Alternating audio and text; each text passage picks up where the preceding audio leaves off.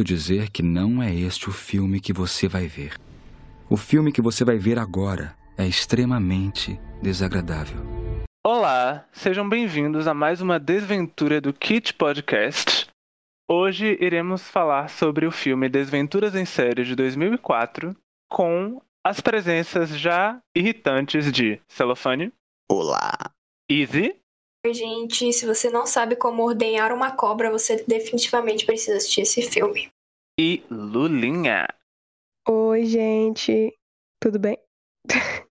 O tema de hoje foi patrocinado por Easy, que é uma pessoa que não consegue superar a própria infância devido às escolhas que ela sempre faz para os nossos episódios.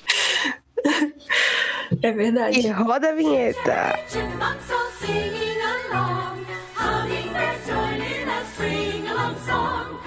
Desventuras em Série é um filme de 2004, baseado numa série de 13 livros escrita pelo Lemon Snicket, que na verdade é um pseudônimo do autor Daniel Handler, e narra a história de três órfãos, três crianças órfãs, que logo no início do filme ficam sabendo que seus pais foram mortos num incêndio que queimou a mansão deles e transformou ela em cinzas. E o filme acompanha a trajetória desses órfãos de tutor em tutor, porque sempre acontece alguma merda, e essa merda tá sempre orquestrada pelo Conde Olaf, que é na verdade o real protagonista do filme, que é um cara interessado na fortuna dos órfãos Baudelaire, e ele vai fazer tudo o que ele precisar fazer para colocar as mãos nesse dinheiro. Eu tava pesquisando as informações sobre o filme e eu descobri que ele não lucrou o suficiente para que fizessem uma continuação, então ficou só um filme mesmo. Mas recentemente, em 2017, a Netflix anunciou uma série chamada Lemon Snicket, Desventuras em Série, que contaria a mesma história dos livros, só que tirando o foco do Conde Olaf, porque o realizador da série deu uma entrevista dizendo que ele achava que o filme focava demais nele e menos nos órfãos, e ele ia tentar reverter isso com a série. Mas ela não teve muito sucesso e a sua temporada número 3 foi a sua temporada final. Bom, o filme que nós vamos analisar hoje, ele é baseado nos três primeiros livros da série de 13 livros. E logo na primeira cena do filme, que tem um narrador, que é o Jude Law, que está interpretando o Lemon Snicket, que é o pseudônimo do Daniel Handler. E ele diz que se você está procurando um filme feliz com elfos que cantam, você está na sala de cinema errada, melhor você sair e entrar em outra, porque esse é um filme de tristeza e de desgraça e de tragédias. E ele estabelece um tom, pelo menos em teoria, do filme já a partir dessa fala. O que, que vocês acham dessa cena inicial, com aquela animaçãozinha, musiquinha e a narração?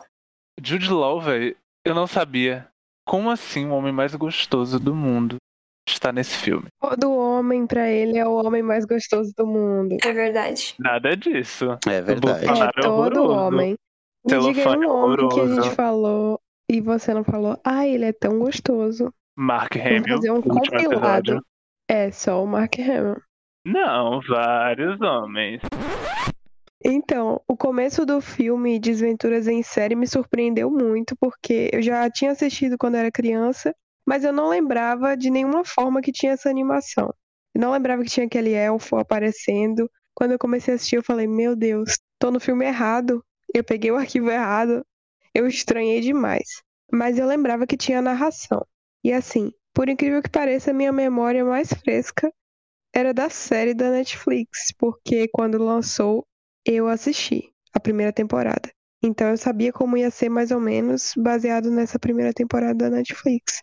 Mas eu gostei bastante da narração e do tom que ele quis trazer pra história logo de cara. Tipo, ó, essa história tem crianças, mas é uma história triste. Eu acho engraçado que, como a Lulinha falou, a animação é a primeira coisa que aparece, assim, sem explicação nenhuma. E realmente parece estar assistindo o filme errado. Só que aí eles mostram os elfos, assim, num campo verdejante com flores, e eles estão todos cantando e dançando, e tem um elfo com, segurando uma espingarda, assim, do Sim. nada. Eu fiquei, Eu ia falar isso. Ai, cara, Eu engraçado. falei, meu Deus, esse elfo vai matar o outro elfo agora. Vai dar um tiro. Cara, na escola eu tinha uma amiga que era muito fã dos livros de desventuras em série. E a memória que eu tinha era justamente essa memória de uma coisa assim fofinha, porque eu me lembrava da escola, daquele tempo onde a gente era teoricamente inocente, tudo era alegre.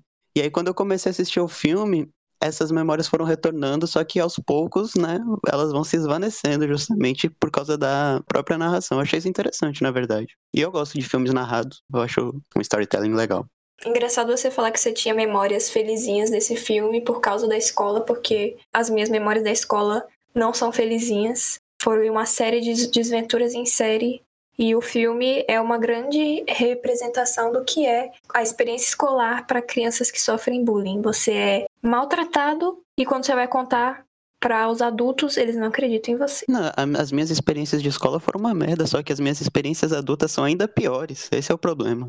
Eu tô com o celofane nessa. A descrição da minha vida é a descrição da vida dele. Sim, eu concordo total, mas como você mesmo colocou muito cirurgicamente no início do episódio, eu não superei a minha infância. Começa a sessão de terapia. Cara, eu assisti esse filme sempre na sessão da tarde. Toda vez que ele passava, eu parava tudo que eu estava fazendo para poder assistir aquilo. Principalmente antes dos 10 anos. Porque eu achava esse filme a coisa mais fantástica do mundo. Apenas equiparado a Harry Potter. Eu colocava Desventuras em Série naquele patamar. Eu achava tudo muito criativo, tudo muito lúdico. E é um filme que sempre me deixava muito feliz quando eu assistia. Inclusive, agradeço pela escolha do tema, porque eu fiquei feliz mais uma vez enquanto eu reassistia e relembrava da história, porque eu realmente só tinha flashes na minha cabeça sobre o que era o filme. E você falou em relação à narração, e uma coisa que eu acho que conversa muito bem em relação a isso é o fato de que, pelo menos na minha visão, a direção de arte meio que vai para um caminho no qual eles retratam a história como se fosse ilustrações de livros infantis. E aí você pega isso e junta com o fato de que você tem um narrador onisciente que narra como se ele estivesse relatando a história dos Baudelaire, e você tá basicamente assistindo um livro infantil audiovisual. Nossa, esse também é um dos filmes que eu coloco numa curtíssima lista de filmes que eu sempre parava pra assistir se estivesse passando na TV. Talvez essa, essa lista só tenha três filmes e um de- deles é A Fantástica Fábrica de Chocolates, mas realmente tem esse aspecto de ilustração infantil. Aí, se você parar pra ver os créditos finais, vale muito a pena, porque são, é uma animação de, sei lá, cinco minutos muito linda. É uma, uma das exposições de créditos finais mais cativantes que eu já vi na minha vida. É tipo um, um desenho mesmo, um, um curto de animação. Sim, eu achei os créditos muito lindos e, inclusive, foi uma coisa à frente do seu tempo, né? Porque hoje em dia a gente vê mais isso de créditos arrumadinhos. Mas nos filmes de antigamente, pelo menos os que passavam na TV, era só aquele The End e os créditos na tela preta. Eu me surpreendi com os créditos desse filme. Tem também o fato de que na TV eles hum, cortam os créditos finais. Sim, velho, isso daí da, da caracterização meio cartunesca, né? Eu achei muito, muito irado, velho. Tipo, os cenários, principalmente dentro das casas, né? Aquela casa da tia. Como é que era o nome dela? Eu sou horrível com nomes. Josephine. Josephine. Isso, nossa, aquela estrutura segurando a casa, assim, eu achei muito irado, assim, um conceito muito bom. Visualmente, o filme é realmente bem interessante. Sim, visualmente ele é muito satisfatório. Inclusive, essa imagem da casa da tia Josephine, para você, ouvinte que não assistiu a essa obra fantástica, se trata de uma casa construída à beira de um penhasco, barra, em cima de um penhasco, porque a estrutura da base dela, ela tá agarrada no penhasco, então nós temos metade da casa pendendo sobre o oceano e metade na terra firme. E eu vi recentemente em alguma rede social essa foto dessa casa como se fosse uma casa real. E as pessoas estavam falando: Meu Deus, não acredito que isso é real. Eu pensei: Caralho. Aqui perto de casa tem umas assim, viu? Não vou mentir. Você falou da casa da tia Josephine, mas outro aspecto que também vale mencionar é o céu do filme, porque é literalmente uma pintura. As nuvens não se mexem, não tem alteração na iluminação. Então, realmente fica com um aspecto cartunesco ainda maior, porque a ação só acontece no, entre aspas, set, né? Que são as locações onde as crianças se mexem. É muito, muito legal. Sim, a apresentação da casa do Conde Olaf, né? Se eu não me engano, é pintado. Aqueles jardins mortos ali, uns negócios. Não sei se é CGI também. Mas eu tive essa impressão, assim, de que era algo meio que aquarelado ou algo do tipo. Não, não lembro direito agora. Não sei se é pintado, mas não tem profundidade de campo quando eles mostram a casa dele lá ao fundo, do outro lado da rua, em cima de uma colina. É, parece realmente que é uma pintura, não- porque não tem profundidade aquela imagem. Vixe, será que eu botei defeito agora sem querer? O quê? Dizendo que era pintado quando de repente foi só um CGI ruim. Eu não chamaria de ruim, não. Eu, eu, Eu achei gosto bonito, assim, muito. tipo, eu achei conceitual Não, é no- no, bagulho. E se, tipo, mesmo que não seja intencional, casou com a proposta, porque Exato. é. toda a caracterização de tudo naquele filme é fantasiosa. Então, seria só mais um dos elementos. E as cores são muito agradáveis. Por exemplo, você falou da casa do Conde Olaf. Nas sequências é, internas, tudo fica com uma iluminação marrom muito gostosa. E isso vem de uma pessoa que sim, detesta marrom. sim. E aí, quando eles vão pra outros locais, por exemplo, na casa da tia Josephine, eles puxam pra um azul mais escuro, meio gélido. E ao mesmo tempo que é vibrante, é delicado. é- ai, é, é- é muito lindo. Eu acho esse filme muito lindo. Não, a direção de arte, assim, impecável, os figurinos maravilhosos, aquele vestido da Violet eu queria pra mim. E os, Nossa, os sim, trajes do Cão de Olaf eu também queria pra mim. Inclusive, eles ganharam o Oscar de maquiagem por isso, então merecidíssimo. Mereciam de direção de arte também, pô. Exatamente. Sim, velho. Direção de arte e trilha. Não sei se Celofane, o músico, vai concordar comigo, mas a trilha musical desse filme é belíssima. É Eu belíssimo. daria o Oscar de design de som, mas de trilha eu não sei não. Eu gostei Ah, eu do som pra- também, velho. O Gostei. som é massa, realmente. Que também é um pouco estilizado, né? Pra combinar com a estética do filme, assim, é uma coisa meio exagerada ali, mas de forma proposital, né? Eu achei isso bacana. Às vezes o Conde Olaf tava, tipo, batendo os dentes, né? Como que em mordidas, e o som era muito artificial, no sentido de, tipo, estilizado mesmo, né? Cartoonizado. Eu achei isso muito legal. Aquilo ali dá uma agonia do caralho, velho. O bruxismo. Meu Deus do céu. Eu ficava com muita agonia, velho. Eu tinha muita raiva do Conde Olaf, né? E Ah, só piorava. não tem mais? Não, quando eu era criança eu não conseguia reassistir. Vocês falam de, ah, toda Ah, vez que tá. passava eu assistia. Eu não assistia, eu ficava com raiva dele. Porque ele ficava rangendo os dentes e era um filho da puta. Então, eu não conseguia ficar assistindo que eu odiava ele. Eu queria puxar um gancho aqui pra essa questão que a gente comentou de a primeira cena do filme ser uma animação feliz e logo em seguida o narrador chegar e falar não, esse não é um filme feliz. Porque eu acho que existem contradições aí, apesar de eles terem se esforçado muito, acredito eu, né, Pra dar esse tom de luto, de melancolia e de não há esperanças pro filme. Acho que esse aspecto fantasioso me coloca num lugar muito confortável, assim, porque eu vejo e penso, não, isso é tipo um conto de fadas. Não vai ter final triste, vai dar tudo certo. Acho que até a própria trilha sonora me coloca num lugar confortável, assim, porque geralmente eles dão pistas através da trilha do que, que vai acontecer. No caso desse filme, as pistas são ainda mais evidentes, porque o, o Lemon Snicket literalmente fala, mas tudo ia dar errado, ou mas pior do que as sanguessugas era o mal que estava se aproximando de barco. Então ele dava spoilers do que ia acontecer, mas. E aí, o que vocês acham? Cara, eu vou te dizer que eu achei essa mecânica um pouco cansativa reassistindo agora, sabe? Assim, um velho pai que nem eu sou. Mas eu, eu senti essa parada. Eu terminei o filme e eu fiquei meio assim, tipo, caralho, o bagulho foi meio Cavaleiros do Zodíaco, sabe? Só tem uma missão e ela fica se repetindo durante 50 empreitadas, porque é o cara, sei lá, armando uma armadilha, aí eles resolvem aquela. Aí ele arma outra, aí eles resolvem. Aí ele arma outra, e eles resolvem de novo. E assim vai, eu fiquei tipo, porra, não sei até quanto tempo eu vou conseguir assistir esse filme nesse, nessa mecânica, sabe? Isso me incomodou um pouco. Concordo totalmente com você. Ai, velho, tem... o vizinho de cima tá andando de perna de pau aqui.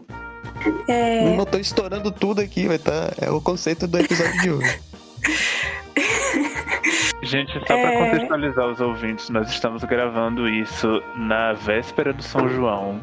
Então tá tudo dando errado. Não se incomodem se vocês ouvirem uma bomba ou um berro de uma criança animada que deveria estar em casa.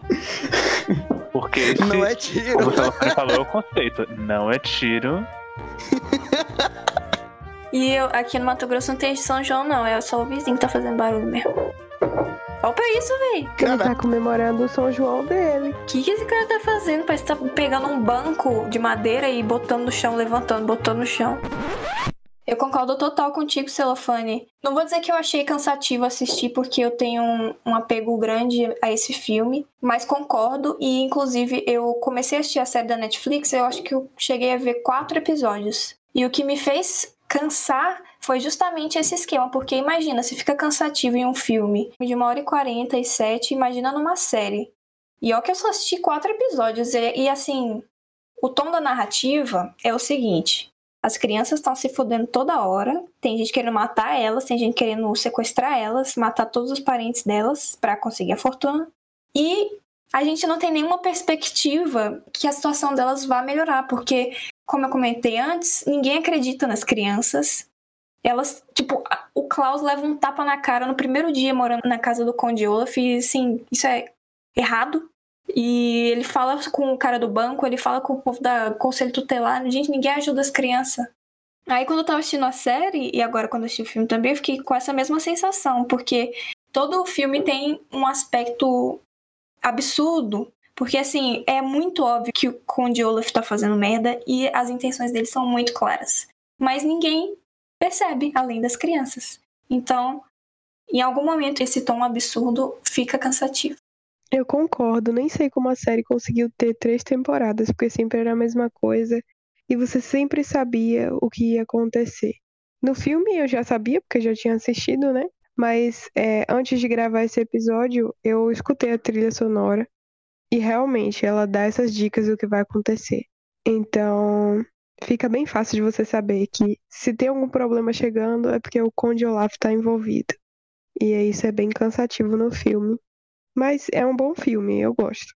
Dito isso, considerando que o filme é baseado em uma série de 13 livros e como Izzy falou que esse filme condensa os três primeiros livros, imagine você ler 13 vezes a mesma história. Aí eu já acho que provavelmente a experiência literária de Desventuras em Série é mais agradável. Eu acho que não deve ficar repetitivo, porque é uma série muito bem sucedida, vendeu muitos exemplares. E é literatura, assim, eu acredito que o estilo da escrita, a forma como o Lemon Snicket narra a história deve ser uma coisa bem diferente, talvez. Você já leu? Não, eu tenho o primeiro livro, mas não cheguei a ler. Ah, sim. Você olhou e falou, fala sério, mãe. ia falar isso. Mas assim, 50 Tons de Cinza também ficou muito popular e vendeu milhões de cópias. Mas tem um apelo. Entenda, o 50 Tons de Cinza vendeu porque é uma fanfic de Crepúsculo com apelo sexual. Desventuras em série, não. É uma série de 13 livros, cara. Três livros tem 50 Tons de Cinza. Pra você ir ler 13 livros, o negócio tem que estar muito bom. Mas quantas páginas tem cada livrinho? Porque eu lembro que eles eram pequenininhos. Sim, eu acho que tem entre 200 e 300. Não é tão pouco Ah, assim, não, não, é, é. Pois é, é um é um volume bom até. É, Eu Pra tenho 13 muita vontade livros, de porra. ler, velho, pra saber o que que teve com aqueles pais deles, que sociedade é aquela, velho. Sim, Sim, isso daí curiosa. realmente é um bagulho que fica o cliffhanger aí. Nossa, eu queria que tivesse continuação. esse filme veio na mesma época em que a saga Harry Potter começou a ser adaptada e começou a bombar. Então, obviamente, ele foi uma tentativa da DreamWorks de emplacar um universo cinematográfico baseado em uma obra infantil. Uma pena que não deu certo, porque esse filme é ótimo e dá pano pra manga pra uma continuação.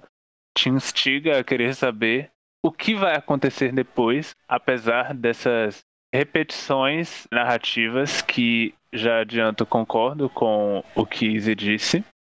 E sim, assim como Lulinha, eu também sempre fiquei me perguntando o que aconteceu com os Baudelaire depois. E aí eu lanço minha pergunta para vocês duas que assistiram a série.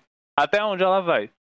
Então, eu não assisti a primeira temporada inteira, mas logo de início, logo no primeiro episódio, a gente fica sabendo que os pais dos órfãos não estão mortos. Então, eles não são órfãos, eles estão presos lá numa prisão no Peru, se eu não me engano. E aí, Lulinha vai poder falar mais agora, porque eu não sei de mais nada.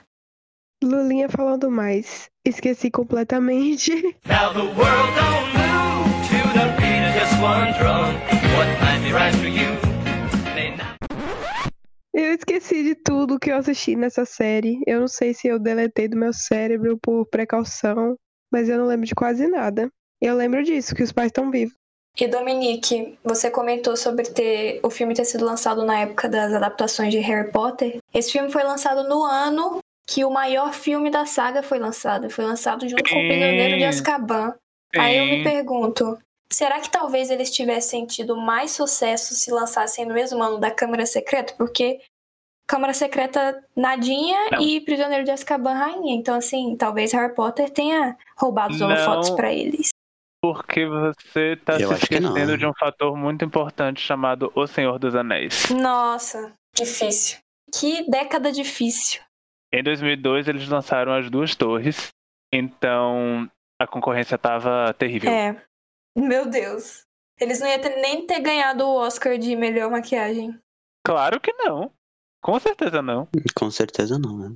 Que Mas Harry Potter difícil. tira o. Tira o mérito de um monte de filme, né? Eu nunca vou perdoar. é, não lembro qual foi o filme do Harry Potter, mas, tipo, a Disney lançou Planeta do Tesouro na mesma época que um filme do Harry Potter, e aí, tipo, hoje em dia quase ninguém. Aí, e aí hoje em dia quase ninguém conhece esse filme que é maravilhoso, velho. Eu não conheço. Assista porque é muito bom. É uma animação. Ah, não!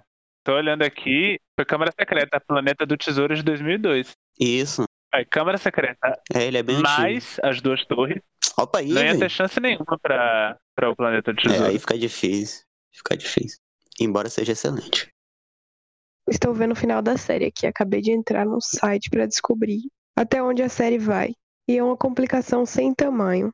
Vocês querem que eu fale o final? Com certeza. No episódio final, Lemony Snicket finalmente conhece Beatrice Baudelaire II, sua sobrinha. A irmã de Lemony, Kit, deu à luz a Beatrice pouco antes de sua morte, e os irmãos Baudelaire a adotaram e deram a ela o nome de sua mãe, por quem Lemony era apaixonado antes de precisar fugir por um crime que não cometeu. O que explica o porquê de ele se dedicar tanto a contar as histórias dos órfãos. É o Quando Snape. eles se encontram, ele descobre o que aconteceu com Klaus, Violet e Sunny depois que o conto dele acabou. E aí tem mais coisa assim. A história termina com os irmãos decidindo navegar para longe da ilha um ano depois do nascimento de Beatrice, retornando para o depressivo mundo adulto, enquanto os leitores nunca descobrem o que acontece aos órfãos depois disso. Eita. Caralho. Nossa, eu tô me sentindo incompleta agora. É, alguém vai ter que fazer uma fanfic no Wattpad pra terminar a história deles. E a fanfic vai virar uma adaptação estrelada pelo Timothée Chalamet. Não, pelo Jacob Tremblay. Ah, fofo. Bom, como a gente comentou mais cedo, a direção de arte fez um trabalho muito especial nesse filme, né? Uma coisa que me chamou muita atenção é essa estética meio, talvez, gótica suave que a Violet tem e que muitos personagens têm também, né? Eu achei isso muito legal. E principalmente o descompromisso que o filme no geral tem com a, a verossimilhança do mundo real, né? Tanto pelo exemplo da casa da, da tia Josephine, quanto pelas vestes e cenários que o Conde Olaf ostenta, né? O que, que vocês acham desse tema? Além desses aspectos que a gente já falou de iluminação, de cores, das, de figurino, acho que a atuação é outro elemento que traz esse filme para o lado dos cartoons, para o lado do teatro e traz uma atmosfera bastante, diria até onírica para o filme. E eu não poderia deixar de comentar a atuação do Jim Carrey como Conde Olaf. Eu tava lendo umas críticas sobre esse filme e eu vi pessoas falando mal, dizendo que o filme foca no Olaf ao invés dos órfãos Baudelaire. Mas eu acredito que o objetivo era realmente focar no Olaf. Tanto é que o nome do Jim Carrey é o primeiro a aparecer nos créditos finais. E na animação que passa no final, é o Conde Olaf, o Conde Olaf, o Conde Olaf é ali, o Conde Olaf é aqui. E assim, eu acho que é nítido que o personagem tem um protagonismo e apesar de ser o vilão, ele talvez seja até o que tem mais tempo de tela e é o mais carismático, mesmo sendo um assassino em série. E ele não é o único que se destaca por essa atuação. Como é que eu posso classificar essa atuação? Eu não quero dizer exagerada pra o pessoal não achar que eu tô criticando. Mas é exagerado pra caralho. É porque, Pode tipo, falar o Jim Carrey. o Jim Carrey, quando o assunto é ele, né? O pessoal fica ne- nesse lance de overaction. Então eu acho meio chato falar isso. Mas enfim, essa atuação diferenciada do Jim Carrey, ela é bem compensada com a da Mary Streep, que inclusive foi uma surpresa pra mim, né? Eu não lembrava que ela tava nesse filme. E aí ela aparece com aquela atuação toda bem respondendo à altura, né, daquela daquela loucura de, de atuação ali quando os dois estavam juntos em cena. Eu, eu- nossa, que que deleite. Eu Muito senti bom, uma eu gostei química, viu? bastante. Eu senti uma também. química ali. Porra, total, velho. Eu acho que eles se pegaram depois. Vamos falar do cão de Olaf. Cão de O Olaf. cão, o cão do Olaf. uau, uau. Do cão. Aquele homem é um demônio. Tipo assim, eu, mesmo tendo esse afastamento, eu ficava com raiva dele. Mas Sim. assim, não era uma raiva. Ai, eu odeio esse personagem. Meu Deus, que vilão monstruoso. Porque só era mostrando, tipo assim, ele matou fulano. Aí mostrava o trem passando e o. Não mostrava a pessoa morrendo, né? Então era aquela coisa, aquelas mortes tipo de super-herói, sabe? Quando ele fala, ah, não mato ninguém, jogou o cara do terceiro andar. O que, que aconteceu com essa pessoa? Ela morreu, né? Era tipo isso, as mortes que ele cometia, né? Os assassinatos que ele cometia. Mas ele é realmente muito carismático, as coisas que ele faz são engraçadas.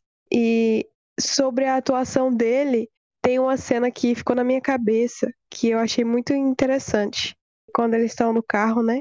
Os irmãos Baudelaire, o Conde Olaf tá lá na loja indo buscar o refrigerante e ele está lendo um jornal e nesse jornal tem escrito Lon. É, eu acho que é Lon que fala. Eu não sei como pronuncia. O Homem de Mil Faces, que é um ator do cinema americano de horror que se fantasiava também. E eu achei isso muito interessante. Eu fiquei, olha só, ele tá se achando o ator, hein?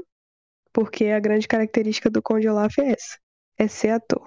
Sim, Lulinha. Acredito que apenas em duas cenas a gente tem uma demonstração mais clara da falta de escrúpulos e falta de moral e maldade e perversidade do Olaf. A primeira é a que eu já falei, que ele dá um tapa na cara do Klaus.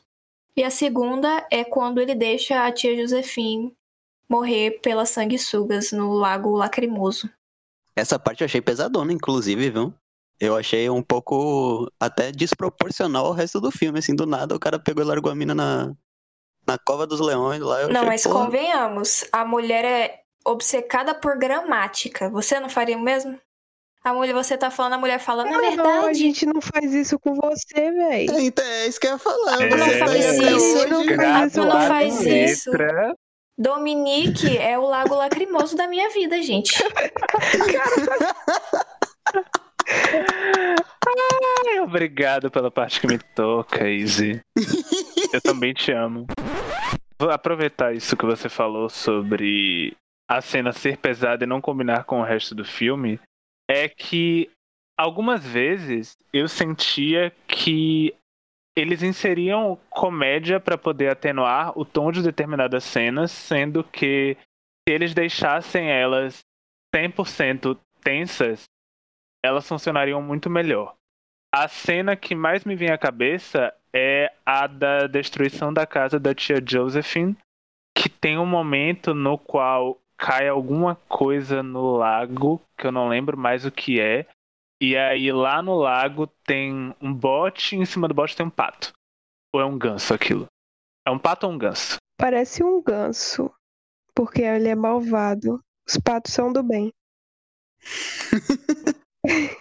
Sim, aí tem um ganso lá parado em cima do bote, aí quando cai alguma coisa na água, o ganso sai voando e começa a gralhar. Sendo que a cena tava super dramática porque eles estavam ali desesperados, sem saber como agir em relação à tempestade que estava se aproximando destruindo aquela casa que era totalmente frágil. E é uma sequência muito boa, tanto em questão de direção quanto os efeitos visuais. Ficou muito, muito legal. Visuais práticos. E era uma tensão que eu achei que foi necessária para aquele momento da história, visto que eles já estavam é, flertando demais com comédia. E aí eles inserem a comédia de novo e aí tiraram um pouco da graça para mim. Nossa, esse pato foi dublado, gente. Ele não é o som do pato, é uma pessoa fazendo. "É!" Não, pera. Não, não sei fazer barulho de pato, mas eu. Eu acho que que total. ficou bom. Eu Não, não, ficou um ruído que eu não sei nem de onde saiu, de qual buraco saiu. Mas eu acho, eu concordo totalmente que eles usam a comédia pra atenuar momentos de tensão ou de tristeza. Acredito que seja intencional pra manter o público infantil, né? Pra não deixar o tom do filme tão deprimente, porque a- se trocassem o Jim Carrey, o filme já ia ser proibido para menores de 18 anos, porque a história deles é realmente muito triste. Todo lugar que eles vão, as pessoas morrem. Eles quase morrem um milhão de vezes e perderam os pais, perderam tudo. O drama dos Baudelaire. E se não tivesse a comédia, ia ser outro filme. Não, total, concordo com você. Foi estratégico. Acredito até que isso seja algo que esteja presente nos livros também. Essa investida para o humor. Apesar de que eu espero que nos livros não seja tão infantil assim. Tudo bem que eu não deveria estar exigindo que filmes infantis sejam menos infantis, mas é isso aí, deu pra entender o que eu quis dizer, eu acho. Destaque pra janela da tia Josefina, que é imitando a janela do imperador de O Retorno de Lá Jedi. vem, lá vem, lá vem, lá vem, lá vem, lá vem. Oh, Destaque pra casa da tia céu. Josefine. Que eu não entendi nada dessa mulher, sabe? Ah, eu morro de medo de morrer. Qualquer coisa que pode me matar, eu estou evitando. Aí mora naquela casa. Ela quer morrer. Ela tá ali esperando chegar aquele tornado, aquele ciclone e matar ela. Ela só não quer ser a culpada da própria morte, mas ela quer morrer. Ela tem contrafobia. Mas eu acho que a personagem é justamente essa contradição, porque ela tem, sei lá, agorafobia, ela tem medo de que. Inclusive, eu me identifico total. Eu fico, quando eu vou cozinhar, eu acho que o fogão vai explodir. Quando eu tô andando na rua, eu acho que os carros vão explodir. E ela também acha que a geladeira vai cair, vai matar, e depois, na verdade, tudo isso chega a acontecer, né? As coisas que ela temia acontecerem acontecem. E eu tava pensando em como seria diferente a cena da tia Josephine se não fosse o tom cômico. Porque o Conde Olaf escolhe deixá-la à mercê das sanguessugas malucas lá, do capeta. E fica parecendo que o motivo que faz ele largar a mão dela é porque ela corrigiu a fala dele, né? A gramática. Eu acho que o tom cômico funciona perfeitamente nessa cena. Pra mim, coube sem tirar nem pôr. Eu não tenho objeções em relação ao tom ali. Eu também não, até porque, como eu comentei antes, é justamente uma das cenas que seria a mais bizarra do filme, né? Se não fosse tão cômico assim, né? Combina total. Eu tô só pensando na alternativa no mundo paralelo em que esse filme foi dirigido pelo Tim Burton e o peso que essa cena teria se não fosse aquela piadinha. Bom, nesse universo paralelo, nós já podemos confirmar que o Johnny Depp interpretaria o Conde Olaf Óbvio, e a Helena Bonham Carter interpretaria a tia Josephine. verdade. Inclusive, eu já aproveito esse comentário para dizer uma opinião que eu formulei enquanto assisti esse filme. Jim Carrey é tudo que Johnny Depp acha que é. Versátil. Assim, o Jim Carrey faz esse papel de bobalhão em muitos dos seus filmes, mas quando ele atua em filmes de drama ou filmes mais sérios, ele tem sucesso também. Ele se sai bem. Eu acho que vai muito do estilo de comédia dele, porque o Jim Carrey é pastelão 100% em todas as comédias que ele fez. Eu gosto. Eu sempre dou risada quando eu assisto a- Eu as bobalhadas dele, tipo, o mentiroso, todo poderoso. E aqui eu dei risada mais uma vez com o Doutor Abobrinha dos Estados Unidos. Muito bom. Funciona. Aqueles disfarces dele absolutamente ridículos. O Stefano inesquecível. Aquele sotaque, aquela cena quando ele quebra a quarta parede. Muito bom. Eu não consigo falar de Conde Olaf sem falar de Guilherme Briggs, porque eu assisti ao filme dublado na infância e quando eu fui assistir pro episódio, eu assisti dublado também. E dessa vez com o ouvido mais atento à dublagem. E, cara, o Guilherme Briggs faz tudo. Ele é a cara do Tim Carrey e o personagem não seria o mesmo se não tivesse a dublagem dele. Ele dá um tom, nossa, ele é sensacional. O Briggs é foda. Ele é muito bom mesmo. Exatamente, eu assisti legendado dessa vez. e Eu acho que comprometeu um pouco minha experiência, porque eu achei muito diferente. Tem algumas pessoas que são assim, a Dan Sandler.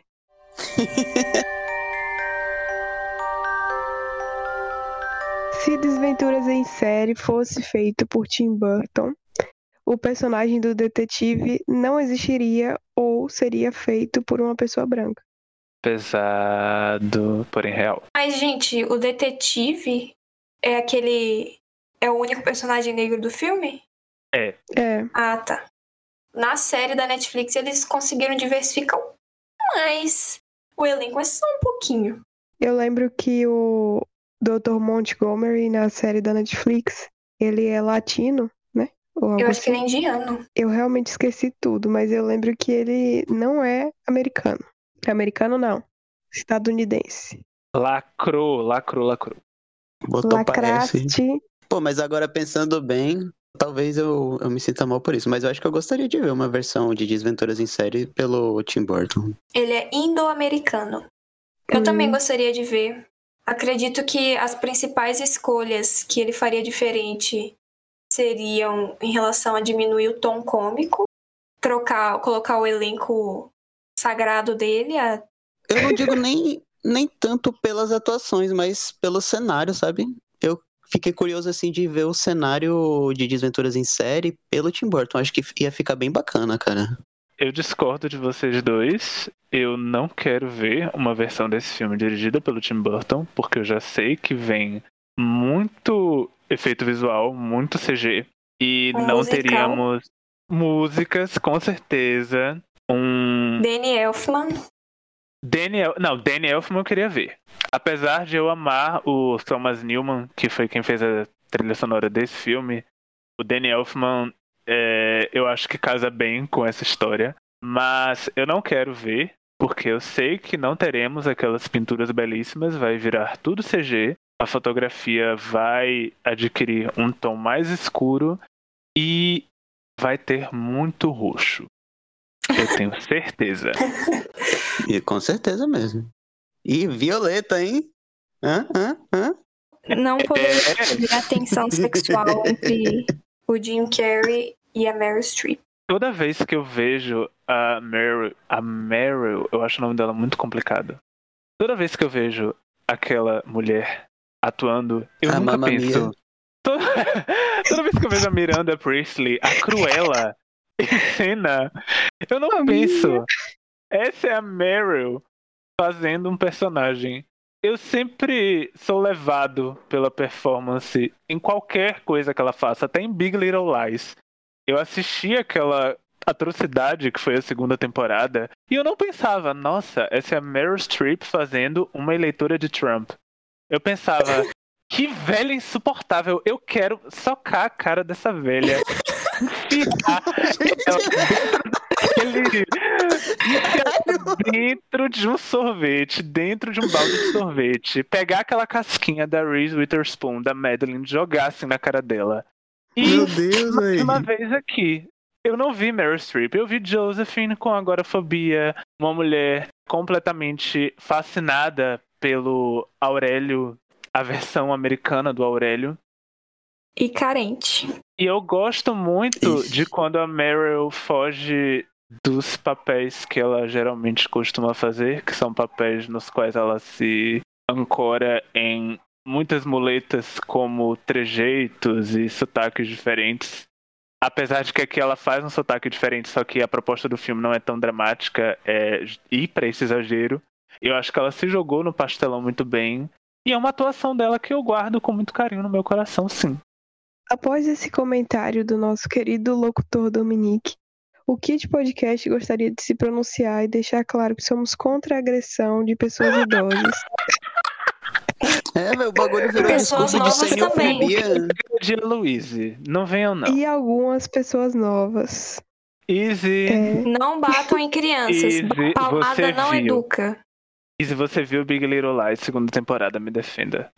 Todo mundo ia querer agredir a Louise. Quer dizer, todo mundo que não seja da direita ou que não seja liberal iria querer agredir aquela mulher.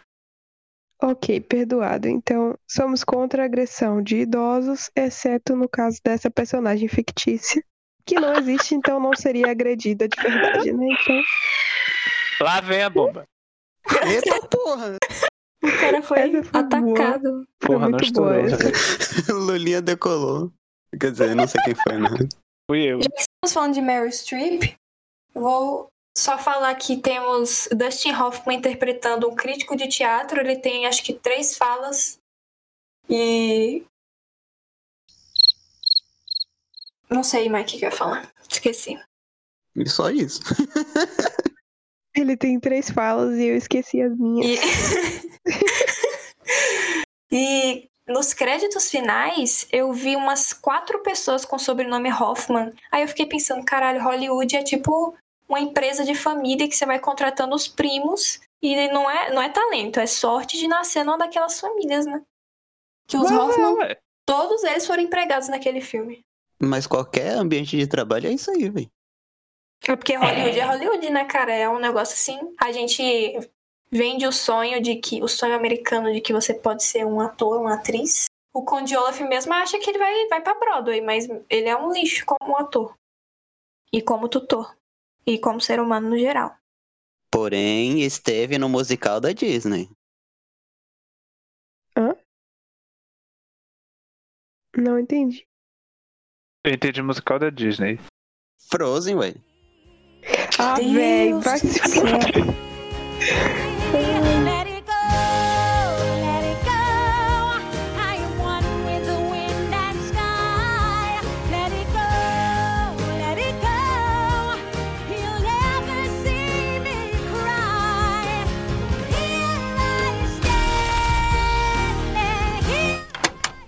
Eu queria avisar pra vocês que a gente tá nas redes sociais. No Instagram nós somos Kit Underline Podcast. No Twitter, Kit Podcast. E a gente gosta muito que vocês interajam com a gente. Então, por favor, sempre busquem seguir a gente nas redes sociais, curtir e comentar as postagens, que é muito importante pra gente. Kit se escreve K-I-T-S-C-H.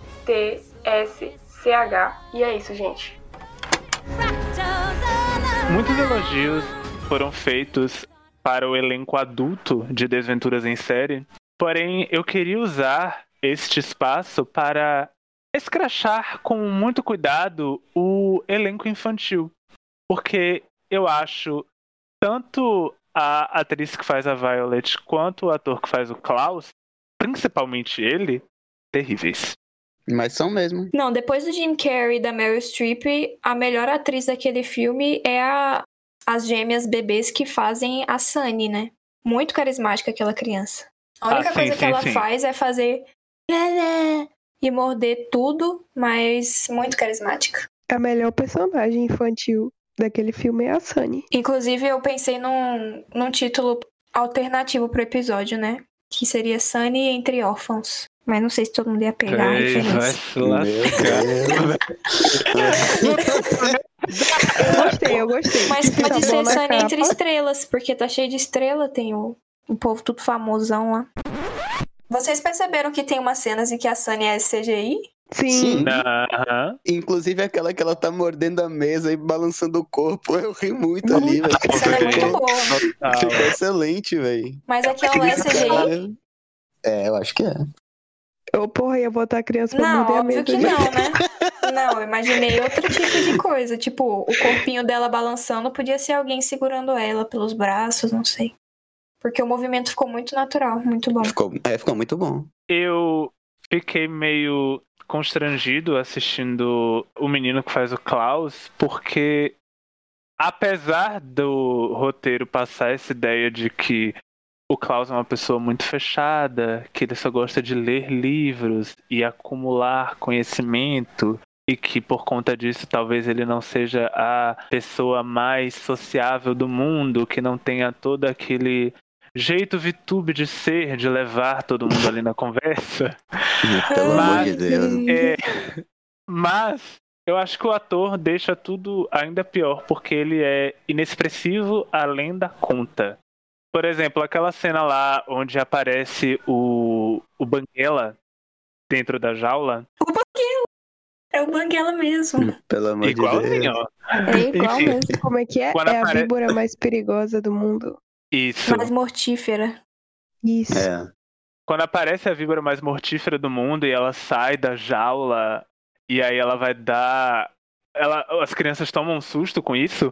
A cara do menino, tipo, ele teme arregala os olhos. E aí no próximo plano ele tá com a mesma cara de cu que ele tá no resto do filme. Eu concordo total. Nenhum dos, como eu falei, eu acho que a Sunny é a- melhor atriz dentre os irmãos Baudelaire.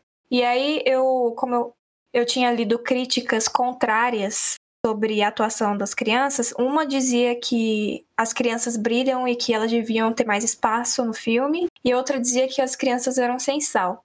Eu acho que elas são não estão muito bem nesse filme. E assim, com essa escolha de elenco, não tem nenhuma possibilidade de essas crianças brilharem no filme. O entorno também ajuda muito elas. O fato de tudo ser tão lúdico e tão visualmente estimulante pode fazer com que algumas pessoas não prestem atenção no quanto aquelas crianças são ruins. Eu acho que a Emily Browning não fica pra trás nem um pouco no quesito atuação ruim. Acho que ela também tá com a mesma expressão no filme inteiro, que é muito evidenciado porque eles usam muito o primeiro plano, primeiríssimo plano. Então, eu acho ela tão sem sal quanto o Klaus. O Klaus e a Violet são muito sem sal. Assim, ele é muito chato. Ele tem aquela cara de cu o tempo todo. Eu sei que você tá sofrendo, cara, mas porra, ele não dá nem uma risadinha em nenhum momento, só tá assim. E seus pais morreram no incêndio, mas. Véi, Deu você falou risadinha. igual o Conde Olaf. O Conde Olaf, quando os órfãos chegam na casa dele, ele fala: Que caras são essas? Aí o, o Klaus fala: É que nossos pais acabaram de morrer. Então tá aí, ó. Pois é. Lulinha tirana. Criticou, criticou o Conde Não, Olaf mas e é agora sério, tá tem agindo alguns igual. momentos Tá vendo aí como é o cômicos. mundo? Tem alguns momentos cômicos e ele só fica com a mesma cara. O problema não é nem a falta de alegria, é um filme triste. Mas ele só tá com a mesma cara o tempo todo. E até quando ele tá triste, a cara é a mesma. Não, não tem uma lágrima, não tem nada. Ele tá em estado de choque o filme inteiro. E a Violet é a mesma coisa. A coisa que mais chama a atenção dela não é nem a atuação, é o penteadozinho boca. assim diferente dela. E Ela a tem uma boca, boca bonita. sim. O vestido E dela, velho. Eu não conseguia Sim. tirar os olhos do vestido também. Aquele a é caracterização dela é muito boa, ela tá muito bem vestida, o penteado é interessante. E isso faz a personagem se tornar interessante, mas a atriz poderia ter feito um trabalho melhor. Eu, Eu acho, acho. eles dois muito bonitos, os atores. Inclusive, tem uma fala do Conde Olaf que eu acho estranha, que ele disse que os órfãos são moderadamente belos, uma coisa assim. Eu fiquei, garoto, são duas crianças. Isso É. fica ainda mais estranho quando você lembra que ele tentou casar com a Sim, Violet. total. E essa questão da atuação ruim é muito piorado, porque além deles gostarem dos planos muito próximos do rosto, tem os que são muito longos, no Klaus mais especificamente. E eu ficava pensando, parece que eles escolheram esse plano só porque o menino é bonito, só porque a luz tá batendo na cara dele. Os olhos dele estão brilhando, porque não tinha nada ali, não tava agregando em nada no sentido em relação à narrativa. Ele tem um olho claro. Tem. Isso é, É, plano de ator que tem um olho claro. É assim, se você tem um olho claro, vai ter mais primeiro plano pra você, Pra mostrar o seu olho. Mesmo que você não tenha expressão nenhuma, só o olho azul já tem impacto. Tô fudido. Pra não dizer que a gente só falou mal dos órfãos, tem uma coisa que eu vou reconhecer que eu gostei, que é o fato de a Violet ser a mais inteligente, porque logo no início do filme o narrador conta que a Violet é a inventora, ela prende o cabelo quando ela tá pensando, o Klaus é o leitor, ele leu todos os livros da biblioteca, e a Sunny é a mordedora, ela morde tudo. Inclusive ela mordeu o Conde Olaf, coitada. Só que em todos os momentos críticos em que eles precisavam da resolução rápida de um problema, quem resolvia era a Sunny e não o Klaus. Então, assim, todos os livros que ele leu não serviram de nada. A única coisa, talvez, que tenha sido útil é que ele sabia a receita do macarrão putanesca. E fim. Você quis dizer que era a Sunny mesmo que resolvia ou era a Violet? Porque você falou, você falou Sunny. Era Violet, perdão. A Sunny resolveria se ela fosse um pouco mais alta, mas como ela não é. Cara, a Sunny, ela me lembra o Zezé de Os Incríveis. Nossa, sim, é verdade. É Ela a me mesma lembra- personalidade. Boa sorte, Charlie. Eu odiava essa série. Polêmica. Dominique odeia boa sorte, tchau. Cara, a Violet é muito engenhosa. Eu gosto disso. E é raro você ver personagens femininas que tenham talentos mais voltados para a área das exatas. E quando aparece uma assim, eu já acho muito legal. Se a atuação da Emily fosse melhor, eu teria sido fisgado ainda mais por Violet Baudelaire. Ela se destaca não só na área das exatas, porque o Klaus ele é construído para ser o personagem inteligente, detentor do conhecimento. Mas o roteiro desse filme não colaborou na construção dessa figura, porque, por exemplo, tem uma cena em que eles estão trancados num carro, onde Olaf trancou eles, deixou o carro em cima da linha do trem. Aí eles encontram um papelzinho que tem vários horários escritos, obviamente são horários. E aí a Violet fala: O que é isso? Aí o Klaus fala: Eu acho que são horários. Eu fiquei pensando: Porra, é esse o menino inteligente que leu um milhão de livros? Essa é a contribuição dele? Assim, em termos de construção do roteiro. Mas é aquilo, né? Em inglês ele fala, eu acho que é uma lista. Então o sentido fica um pouco diferente. Ah, mas é um pior que o outro, né, véi? Verdade.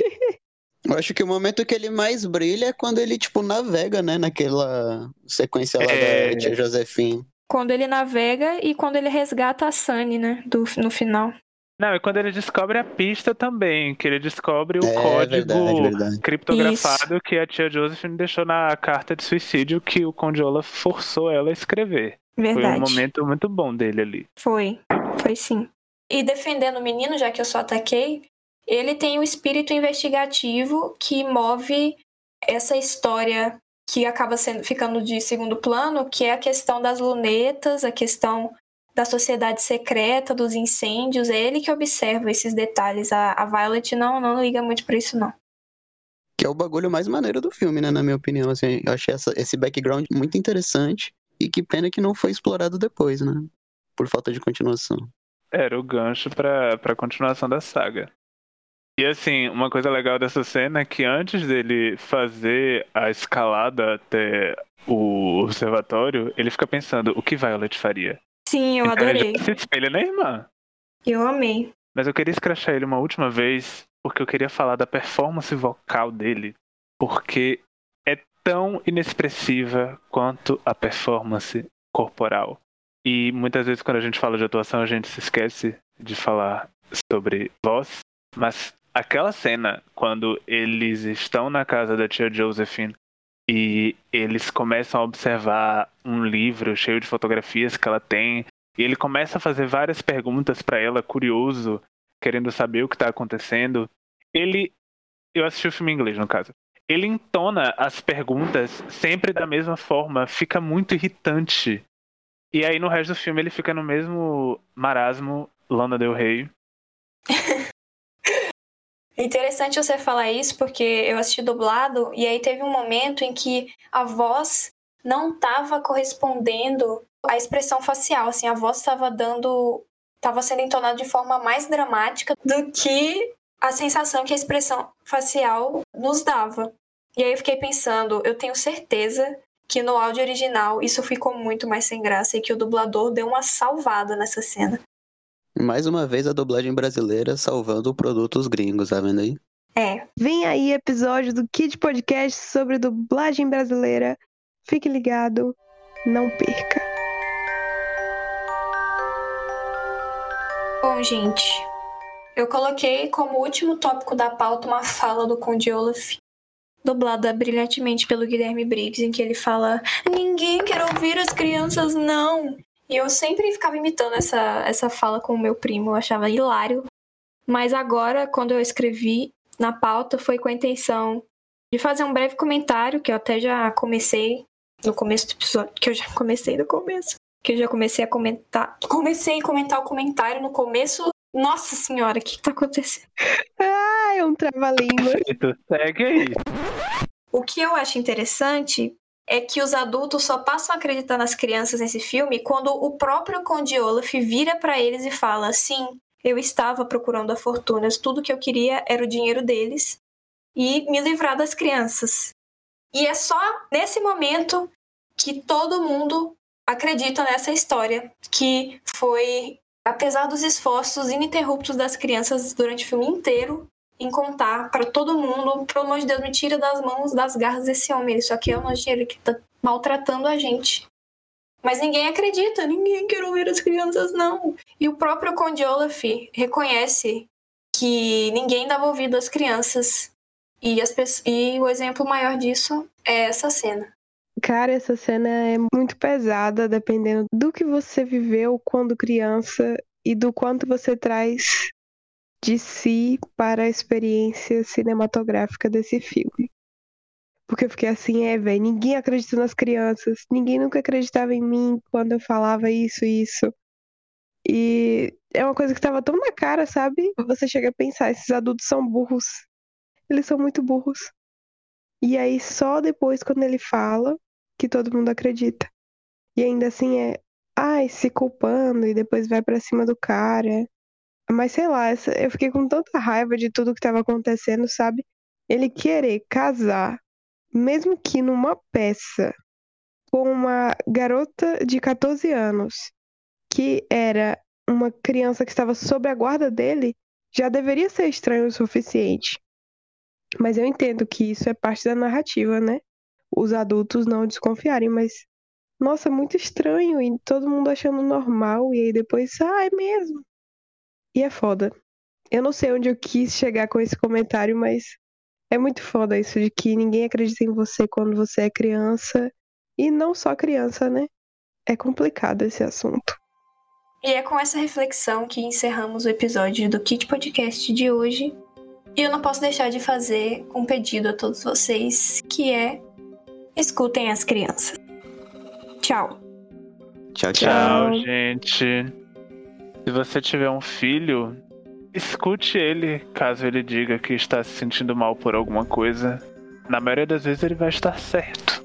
Se o seu filho chegar em você e falar, mãe, tem um velho querendo casar comigo, ou o velho bateu na minha cara, seria interessante dar ouvidos à criança nesse momento aí. Mãe, eu vi uma mulher sendo devorada por sanguessugas.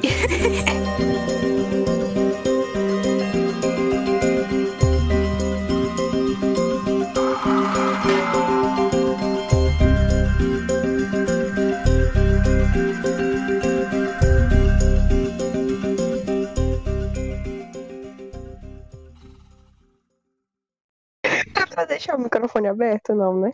Pode, se Pode. quiser. Vou tentar, porque eu fico dando risada, aí E atrapalha. peidando, né?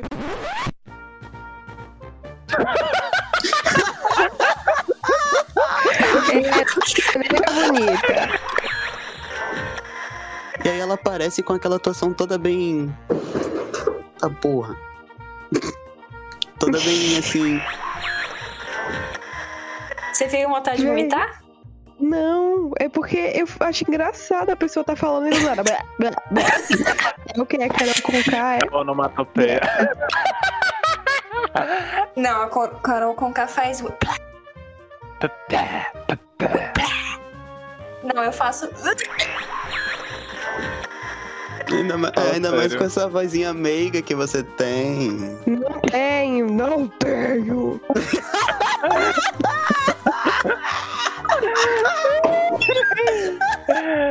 A CD. Excelente. Relatable é melhor. Tá Mas bom. eu Vou vou usar Ajax. Vai se foder, velho. Vai tomar no cu. Ai, eu amo você. Qual que é o nome da criança? Acabei de falar. Sunny. Sunny. Sunny? É Sunny? É Sunny. Isso, Ah. Nossa, eu acabei de falar Sunny entre estrelas. Perda de Vocês... memória recente. Isadore. Isadore! Vem, meu novo nome.